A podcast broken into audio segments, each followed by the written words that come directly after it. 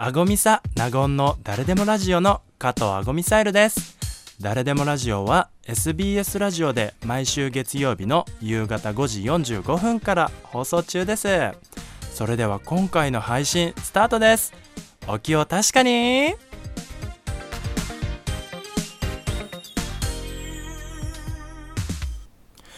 改めましてドラッグクイーンの加藤アゴミサイルでございます。同じくナゴアパッショナタでございます。今日も、あのたくさんのお便りをそうなんですいただいてるよんですね、うん。はいありがとう一つございます。紹介してもいいかしらね、ええもちろんです、うん。お願いします、えっ、と富士市のラジオネームゆいさんからいただきました、うん。ん、番組で時々お二人の10代の頃の話を聞いて、自分の知らないところでこうやって悩んでいる人がいるということと今より理解の少なかった当時すごい悩んだということがよくわかりますはいそんな中、お二人が初めて自分と同じ性的マイノリティと出会った時は、どんな気持ちだったのですか？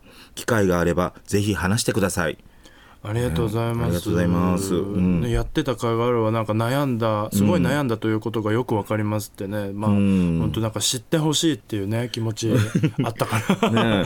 嬉しいです。そう言ってもらえるとね。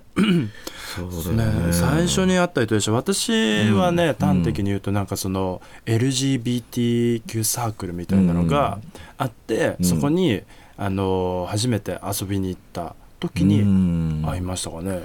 えーそれいくつぐらいの時？いくつだろう？二十歳とかからかな、ううん。ん。月に1回ぐらいかな。そのなんかその、同じまあ、私の場合はゲイの人のうん。集まり10人か15人ぐらいの、うん。えーその飲み会のところに参加して、うん。ああでもないこうでもない話して交流深めてって、うん。まあ、あの楽しくやりましょうねみたいなところで出会ったのが一番最初だった。へーそうそうそうそうでもこのさネット時代っていうかさあのちょっと遅めだよね。二十歳って言ったら。そう、うん。遅めなんですよ。なんかその、うん。ちょうど私が二十歳ぐらいの時にちょうどスマホが普及し始めたのかな、うん。でそのまでは1819ぐらいまでは家にパソコンなかったですよ、でスマホにこうピャって変えた時に、うん。スマホってほらあのパソコンのなんか検索みたいな感じでできるじゃないですか、うん。Google とか、うん。できるできる。それがすごいしょう感動しちゃって、うん。なんかもうほんと3日ぐらいで容量全部使いすぎちゃってたんですけど、うん。なんかそこで静岡スペースゲイとかって、うん。なんか興味のある言葉とかを喋ってたらなんかいろいろ出てきて、うん。その中の一つにあそういうサーククルがあって。いい時代よねっていうね。うん。逆逆にどうなんですか、長尾さんは。なんかいい時代って言えば。いや、そうね。そうあのなんかうちらの頃はねあのなんかあの雑誌？ゲイ雑誌、あはいはいもうね全部廃刊ほ全部じゃないけどほとんど廃刊になっちゃったけど、ね。うん。あのそのゲイ雑誌に載ってる出会いあので出会いのなんかあの募集欄みたいな。そうそういうのがあって、うんあのそこで知り合った人とゲイバーとかに飲みに行ったりとかするとこから始まってそれはあんたが言ったそのの飲みサーじゃないけど、うん。普通のそのちょっとちょっと真面目な真面目系のなんかあのあのこういうもうその頃マイノリティなんか言葉もなかったしね。うん、なんかあの同じようなあの人とはあの集まってとりあえず喋ってみようみたいなさ、うん。あのあのサークサークルみたいなとこに入ってみて、あのその人たちとまあ一緒にゲーバーに飲みに行ったりとか、なんかそういうとこから始まったかね。なるほどね。うん。そのゲイ雑誌を探すのが、うんもう一一大苦労で、まあ、高校の時に見つけたんだけど、あ、うん。え普通の本屋とかには売ってない？普通の本屋にはあんまり売ってなくてあのちょっとあの何夜のなんか大人のアダルトグッズショップみたいな。そうそうそう。そういうとこで売ってるっていうのを、実は言うとスポーツ新聞？うん。スポーツ新聞がそれこそ河川敷に落ちてて そこでパッと見えたのがあの当時あのバラ族って言ってあのあのバラ族っていう雑誌があったんですけど、そのバラ族っていうのが見えて、明らかにピンときて、ちひいてもそそれをね誰も見てないかなと思って、あの犬の散歩中だったんだけど、はい。あのそう誰 誰も見てないかなと思いながら犬もびっくりだよね。とりあえずなんかパッてそれをさ新聞を取ってね あのなんかちょっと見見てみたら、ん。あのめくるめく世界が。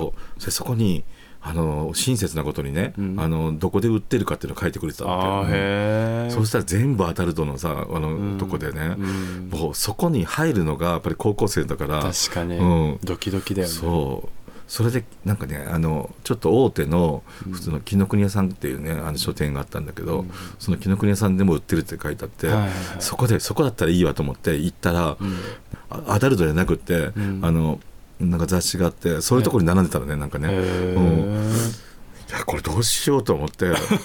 本当。それそだからその時は無理だったらね、で結局アダルトのところに行って、なんか男女もののアダルトのやつを買うふりして、それでそこになんか悪底一つ入らして結局隙間に。そうあの 3冊も買ったんだけどね、あのいらいらないやつが2冊あって、うん。なるほどうね、ん、それが初めてかな多分、純粋で言ったら。でそこの雑誌に書いてあった人となんか、まあ、出会ってみたいな感じの話だったですね。ね。いいねでもなんかちょっとドラマチックですね、そう昔の方はねちょっとなんかね苦労した分ね、ん。うん苦労した分なんか出会えた時のあの衝撃衝撃じゃなくて嬉しさ。が大きかったなって思うんだけど。確かにね出会いはね軽い方が楽しいとは思ってるけど、うんそういうちょっとドラマチックな出会い方もいいね。しかもその時ってあんまそういうなんか言葉とかないんですよね。そうとりあえず会えた喜びみたいな、あのタイプとかタイプじゃないとかってなんか別ねもう。全然タイプじゃない人とは出会ったんだけど。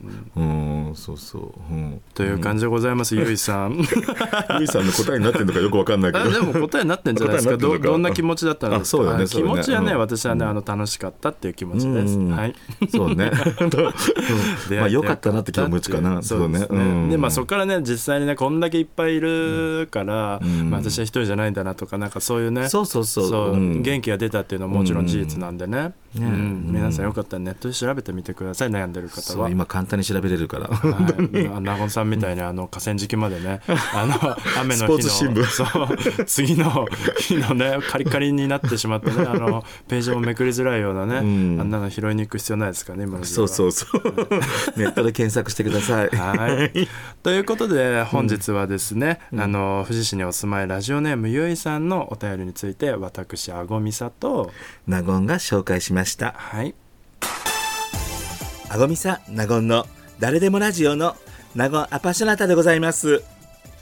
今回の配信はいかがでしたか？それでは次回もお楽しみに。ありがとうございました。